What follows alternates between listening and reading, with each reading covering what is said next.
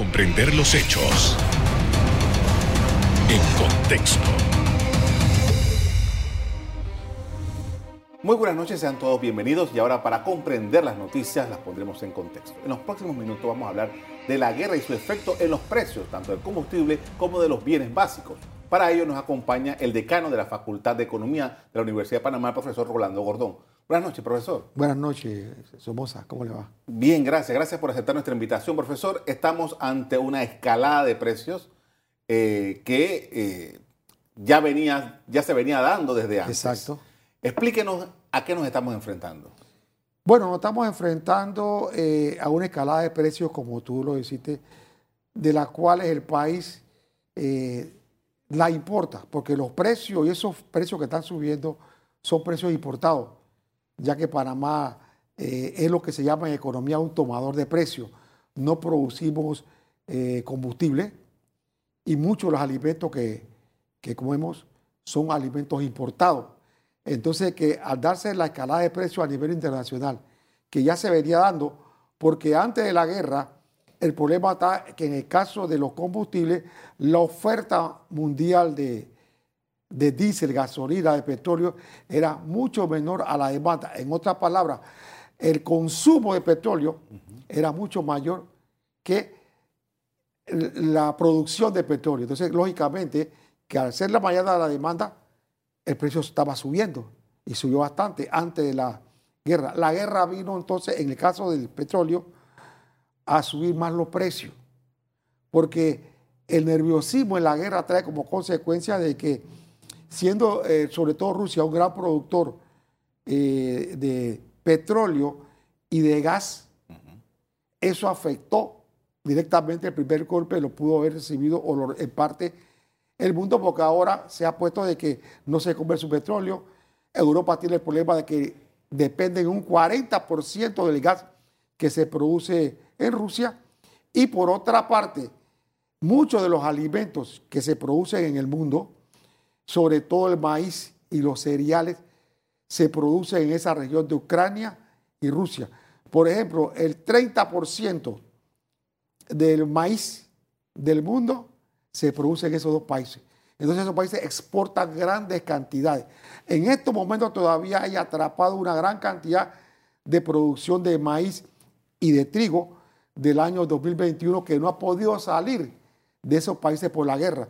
Lo que implica que se puede dar si no se soluciona el problema eh, pronto, se puede dar en el futuro una escalada mayor de precio en esos productos porque eh, habría una menor oferta mundial. Estamos hablando, profesor, de dos fenómenos que están íntimamente eh, ligados. ligados, exacto. El, tema del, petróleo y el tema de alimentos, alimentos fundamentales incluso. Ahora, este, con este escenario, las proyecciones que se están tirando, ¿cuáles son? Bueno, con este escenario la proyección es que si la guerra continúa y no hay acuerdo eh, pronto, los precios van a subir, seguir subiendo. Eh, por la sencilla razón de que a corto plazo, o sea, a corto plazo, los próximos meses, no hay sustitutos, por ejemplo, para el petróleo que deje de producir Rusia. Y tampoco hay sustitutos para los productos de, maíz, de materia prima, maíz, cereales, fertilizantes, sobre todo para la agricultura, que produce Rusia e Ucrania. Entonces, quizás en el mediano plazo o en el largo plazo se le va a dar solución, como están tratando de hacer los europeos, y llegar a acuerdos con Estados Unidos o con otra gente que produce petróleo para que en el mediano y largo plazo puedan sustituir el petróleo eh, eh, de Rusia. Pero ese es a largo plazo. A corto plazo no hay una solución porque usted a corto plazo no puede hacer oleoductos nuevos, no puede tener barcos que vayan rápidamente a llevar petróleo o gas a Europa. Entonces, esos problemas se dando. A largo plazo se puede decir que serían beneficiados países nuestros como Argentina, Colombia, Brasil, eh, Perú, países que producen petróleo, pero que en este momento no tienen la infraestructura para aumentar rápidamente la producción. Entonces, ellos tienen que quizás en el futuro hacerlo, pero no en el corto plazo. El ah. problema es el corto plazo. Ahora, eso nos golpea a nosotros, pero ¿qué capacidad tenemos nosotros de solventar esta situación? Mira, a corto plazo Panamá no tiene eh, una gran capacidad para soltar esa, ese problema, a menos que pueda hacer rápidamente ver dónde compra fertilizante para la agricultura, porque la falta de fertilizante se puede dar. Ya los precios de los alimentos de Panamá, de muchos productos, están aumentando porque el fertilizante ha subido de precio. Y eso trae como consecuencia que la canasta básica y los productos alimenticios que se producen eh, tengan un mayor aumento. Lo mismo que si sube el precio del petróleo, no puede perjudicar fuertemente, como nos está perjudicando, porque toda la maquinaria industrial, toda la maquinaria agrícola sobre todo, se mueve a base de diésel, de petróleo, etcétera, de gasolina. Entonces, todo eso al aumentar eh, va como un, eh, como dominó hacia el campo que tiene que utilizar la maquinaria con, con insumos eh, de la producción eh, mucho más caro. Entonces, eso nos puede perjudicar aún mayor. Eso nos lleva a un problema que nosotros veníamos diciendo hace tiempo, pero que nunca el país puso atención. Panamá debió y debe tratar de tener lo que nosotros llevábamos, pues, una producción agrícola que le permita producir nuestra propia comida. Porque cuando analizamos la canasta básica, analizamos los productos, hay una gran cantidad de productos que nosotros eh, compramos en el extranjero. Por ejemplo, el maíz. El maíz sirve para alimentar a los, cerdos y a las aves. Si eso sigue subiendo de precio, eh, al, comprarlo para Panamá, los productores de maíz y de aves tienen que vender la carne de ave y la carne de, cerdo a un precio mayor. Entonces, problemas se pueden dar. Lo mismo que en el caso del ganado. Entonces, nosotros lo que, lo que no hemos tenido en Panamá, y eso lo venimos diciendo desde hace mucho tiempo en la Facultad de Economía nosotros hemos analizado eso, los diferentes profesores ya han planteado la necesidad de una producción eh, eh, a nivel eh, nacional, tener lo suficiente producción agrícola para producir lo nuestro. Y por eso es que se habla muchas veces de soberanía alimentaria y de diferentes términos que trae como consecuencia que se debe aumentar la producción agrícola pensando en esos problemas que se pueden dar. Pero no hemos podido ni con el arroz, que es lo que más comemos en Panamá. Hasta ahora, por lo menos, tengo entendido que hasta hace poco, todavía estamos produciendo lo suficiente arroz porque sí se le metió la mano en estos años que han pasado, pero todavía no estamos seguros si eso va a continuar. Eh, porque recuerden que nuestra producción muchas veces es a base del clima. Si hay buen clima, hay buena producción. Si hay mal clima, todavía no tenemos un avance tecnológico que nos permita producir gran producción de ciertos productos como los vegetales, todo en invernadero. Cuando hay mucha lluvia, daña la producción en Cerro Punta y esos lugares. Ese es uno de los problemas que no lo tenemos. Con esto vamos a hacer una primera pausa para comerciales. Al regreso, seguimos analizando la situación de los precios, las consecuencias de la guerra y los antecedentes. Ya regresamos.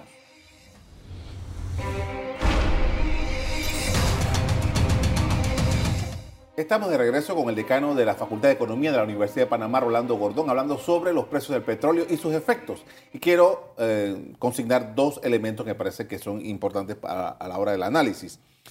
Eh, estamos hablando de, por ejemplo, hay un reporte de, de Bloomberg que dice que el barril de petróleo puede cerrar este año en 135 dólares y estabilizarse en 115 dólares en el año 2023. Eso no son buenas noticias de ninguna manera. No, no son buenas noticias. Otro elemento. El índice, de precios al consumidor en Panamá registraba alzas antes del inicio de la guerra. Exacto. Entonces, con estos elementos, eh, que vamos a analizar entonces.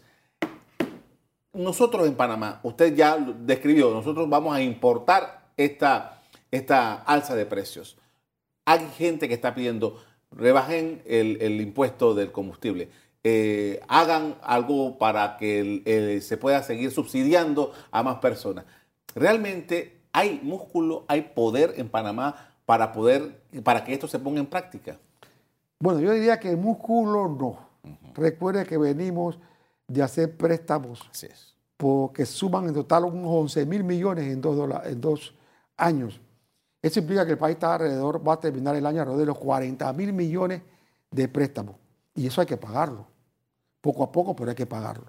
Estamos pagando más de 3 mil al, año. Estamos haciendo deudas para pagar deudas. Estamos sí, estamos en eso. Estamos eh, tratando de conseguir eh, nuevas deudas para pagar viejas deudas. Ese es lo que tenemos, ese círculo hace más de 20 años. Es un círculo vicioso que tenemos. Ahora, eh, la solución, algunos plantean que, bueno, que se quite el impuesto a la gasolina, que ellos, si no me recuerdo, es como 50 centavos por galón. Por 60, 60. Pero, pero, hay un problema. La ley dice que si tú quitas un impuesto, tienes que poner otro para sustituir eso. ¿Por qué? Porque ya el presupuesto se hizo. Y el presupuesto trabaja precisamente, como dice, presupuesto es una proyección de lo que se va a recoger en el año. Y ese presupuesto de la gasolina lo tiene ya el gobierno. Ya se lo gastó. todavía ni siquiera le ha entrado en parte, porque eso va entrando poco a poco a través de los meses, en los trimestres. Ese impuesto ha gastado lo que se ha ya dado ahora, pero todavía falta los próximos meses. Entonces, si ellos quitan ese impuesto, tienen que buscar un sustituto, según la ley, un nuevo impuesto, y aquí se lo van a trabajar. Claro. Para poder tapar ese, ese hueco. Había que ver qué impuesto se puede poner, no, no, no tendría idea, pero ese es uno de los problemas que tenemos. Y Panamá tampoco está en capacidad de aumentar el nivel de subsidio que tiene hasta el momento. Está muy difícil que lo haga, pero eh, yo creo que a menos que se dé una situación de que sea tan drástica los resultados de la guerra en Panamá, que Panamá tenga que recurrir a eso. Si ya, el país llega un momento que, que, la gente comienza a padecer hambre, porque no hay alimentos tan muy caros, el país sí podría ver qué hace inmediatamente. Pero todavía a esta altura, pues yo no considero que estamos a ese nivel. Eh, si hay hambre en Panamá, eso no se puede negar. ¿no? Pero ya con una guerra y si Panamá hay que ver qué es lo que está importando o qué sustituto a corto plazo puede hacer o si puede aumentar la producción rápidamente en los próximos meses, porque hay una producción agrícola que se puede incrementar, que no, demora nueve meses la producción de muchos vegetales, otra se puede hacer rápidamente, pero eso va a depender, digamos, de que el Estado o el gobierno esté de acuerdo ya haciendo planes con los productores para ver cómo enfrenta una situación si se da. O sea, porque uno tiene que planificar, bueno, ¿qué pasaría si se da esta situación? ¿Cómo vamos a hacer? Tomar medidas de ahora, tener un plan estratégico hacia allá para los próximos meses en caso de que ocurra. Ahora, em, en, el, mercado interno, la gasolina, muchas personas todavía a estas alturas dicen, bueno, el problema es que aquí se cerró la refinería. Eh, el problema es que el mercado no está abierto y la importación. ¿Cuál es la realidad desde su perspectiva del mercado de los derivados del petróleo en el país? Bueno, si nosotros abrimos y que para que vengan más, más petroleras al país, la realidad es que nos estamos manejando con los precios de lo que se llama el Golfo de, México, Estados Unidos. Eh, y si ustedes ponen a ver, el otro nivel es el de, el de Europa, que prácticamente están por allí. Yo no veo eh, posibilidad. Hay que ser sincero son grandes monopolios a nivel internacional, de la cual nosotros somos tomadores de precios. Y somos un país pequeño, eh, que no tenemos, digamos, eh, eh, una fortaleza. tenemos fortaleza para imponerle al mercado. No, no, usted lo porque, porque es un mercado pequeño.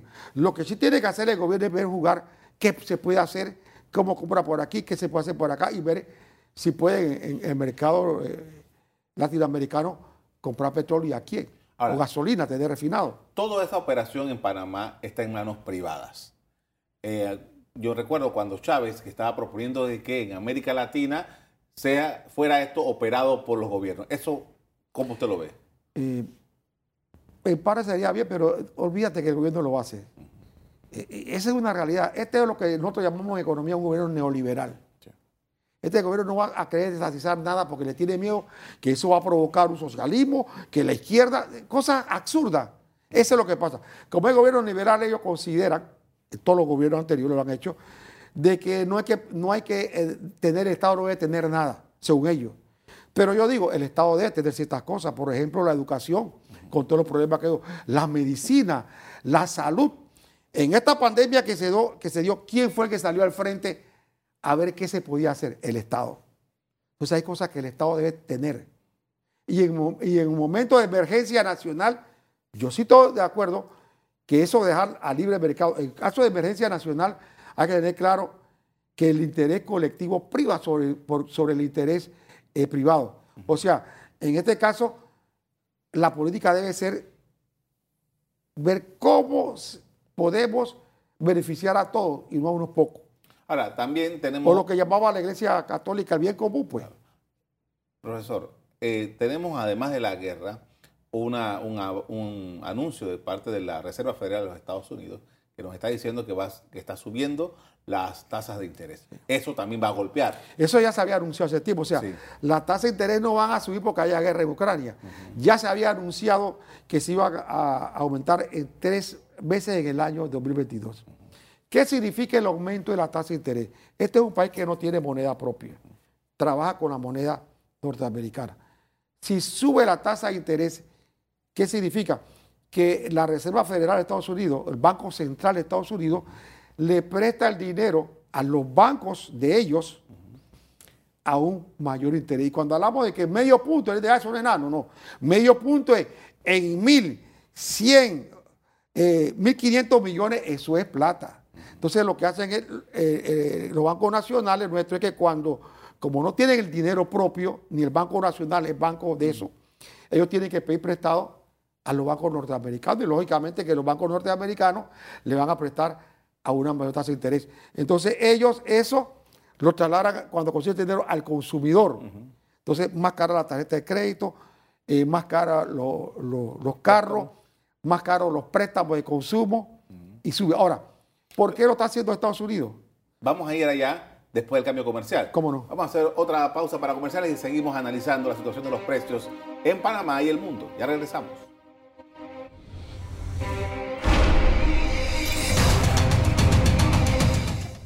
Estamos analizando la situación de los, de los precios, del aumento del costo del combustible a nivel mundial y su efecto en Panamá. Estamos con el decano de la Facultad de Economía de la Universidad de Panamá, Rolando Gordón. Profesor, usted nos está explicando el impacto que adicional a esto que estamos hablando va a tener el aumento de las tasas de interés de Estados Unidos.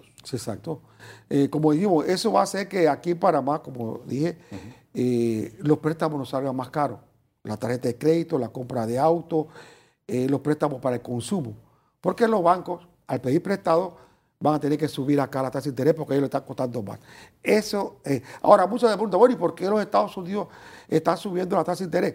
Por la sencilla razón de que después de la pandemia hay un, hay un fenómeno. En la pandemia la gente no compró. Mucha gente trabajaba y guardó el dinero. Una vez pasa la pandemia, ya se pueden movilizar. Sucedió también en Panamá, pero en pequeña escala. La gente sale a comprar carro nuevo, por eso es que Panamá ha aumentado la aumenta de carros. Carro nuevo, eh, ropa nueva, artefactos eléctricos nuevos. Los norteamericanos salieron y de pronto el mundo se encuentra, esos países se encuentran, sobre todo Estados Unidos y los países europeos, de que la demanda de la gente o el consumo que quiere la gente es mucho mayor a lo que ellos están en capacidad de producir en ese momento. La fábrica no estaba en la capacidad de producir todo eso, entonces los precios comienzan a subir. A tal extremo fueron subiendo los precios que en Estados Unidos creo que llegaron hasta el 7%, 6.7% por allá los precios y siguieron subiendo ahora con la guerra. Entonces, ellos ya habían planificado subir la tasa de interés, no por los motivos de la guerra, lo están haciendo. ¿Qué es lo que se consigue con subir la tasa de interés? Cuando los, bancos centrales suben la tasa de interés es para controlar la inflación. Porque al subir la tasa de interés, el individuo que va a pedir prestado para hacer inversiones o el que va a pedir prestado para comprar bienes de consumo o comprar cosas, el dinero le cuesta más. Entonces la gente piensa, yo voy a pedir mil millones, un inversionista, para esto, pero antes, por esos mil millones me iban a cobrar el eh, 5%, pero ahora voy a pagar el 7%. Eso significa tanto más de dinero. No, me mejor de invierto y espero a que baje. Entonces las tasas de interés comienzan a bajar.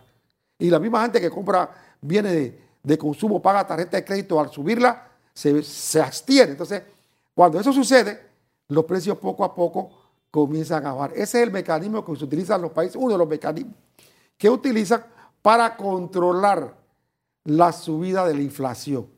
Eso es. Ahora, nosotros aquí en Panamá, como usted ya lo ha explicado, eh, con el tema de eh, la, producción agrícola. Eh, una, entiendo que el gobierno está pensando, está analizando cómo va a hacerle frente al tema que usted mencionó de, de los fertilizantes.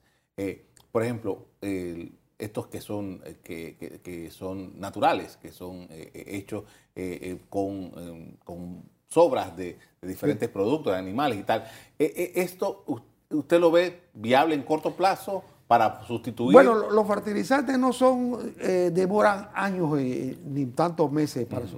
Yo lo que creo que en estos casos el Estado sí debe intervenir produciendo eso, porque a nivel individual los productores no tienen la capacidad para ello y no van a invertir en eso. Los inversores, los, los agricultores lo que hacen es que toman eso, lo compran afuera, pero el Estado puede, dos motivos, puede llegar a acuerdo y comprar el mismo Estado masivamente en un país que lo produzca, por ejemplo, fertilizante, o puede tratar de ver cómo se fabrica algún tipo de, de fertilizante en el país, pero que sea financiado por el Estado. Ahora, profesor, hablando de financiar por el Estado, nosotros tenemos que, por ejemplo, en el caso de Panamá, con la pandemia, el Estado entró a comprar productos a, los productores panameños, diferentes tipos de productos para todo este, el plan Panamá Solidario. Y ha habido una que otra queja regularmente por las deudas y tal. Porque Panamá, de, de producto de la propia pandemia, tampoco tiene mucha capacidad.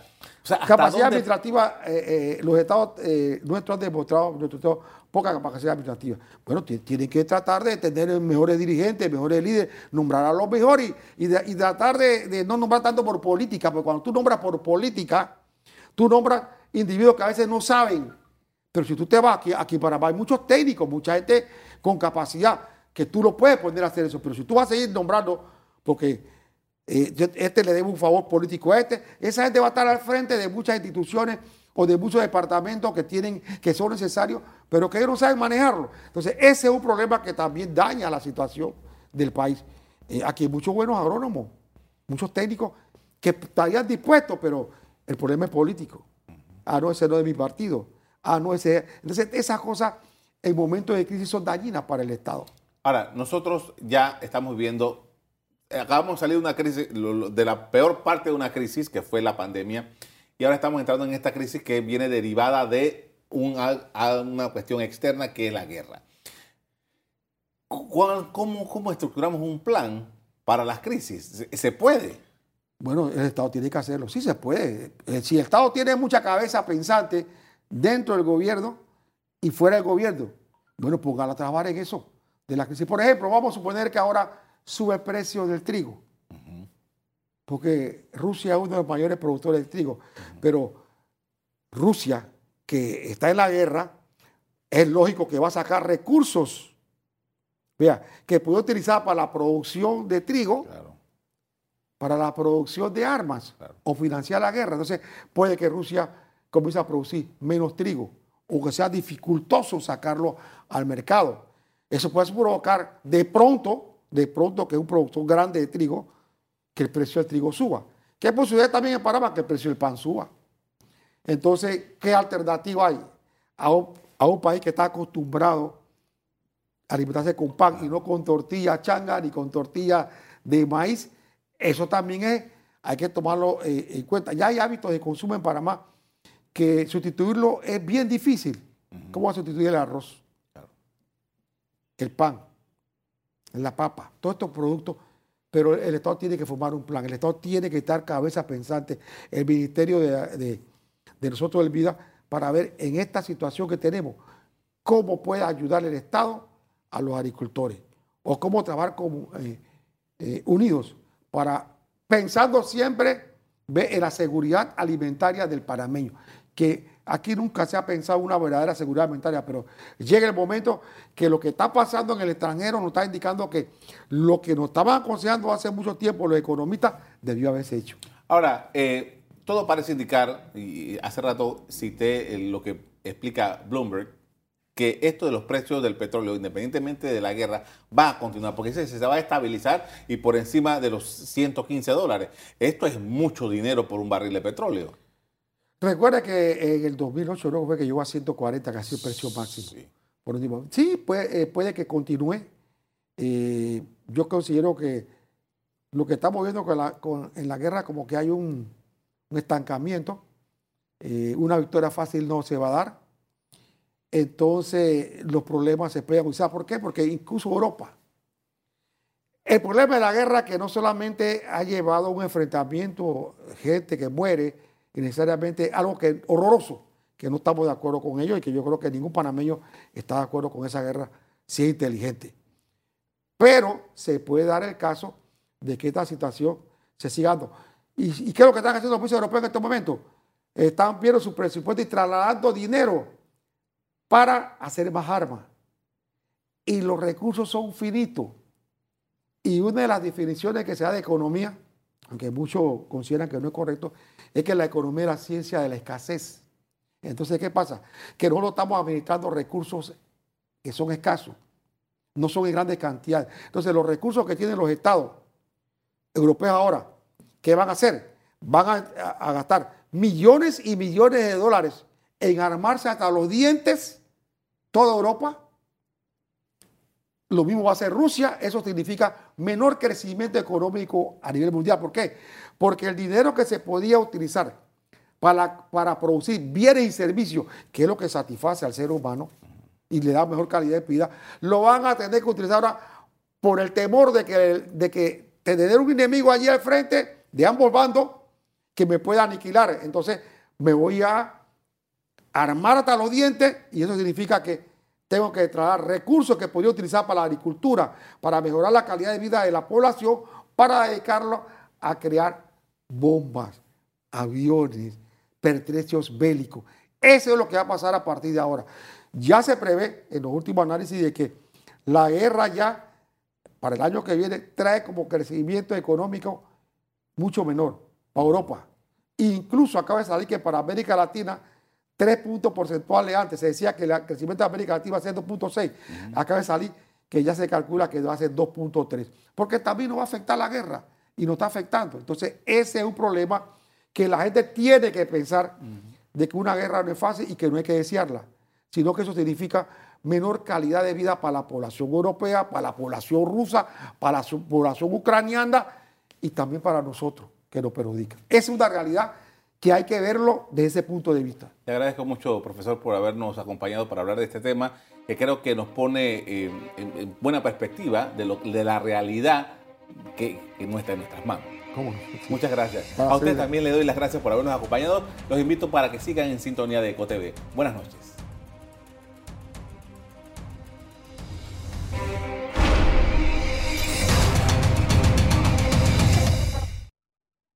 Revive este programa entrando al canal 1 de BOD de Tigo.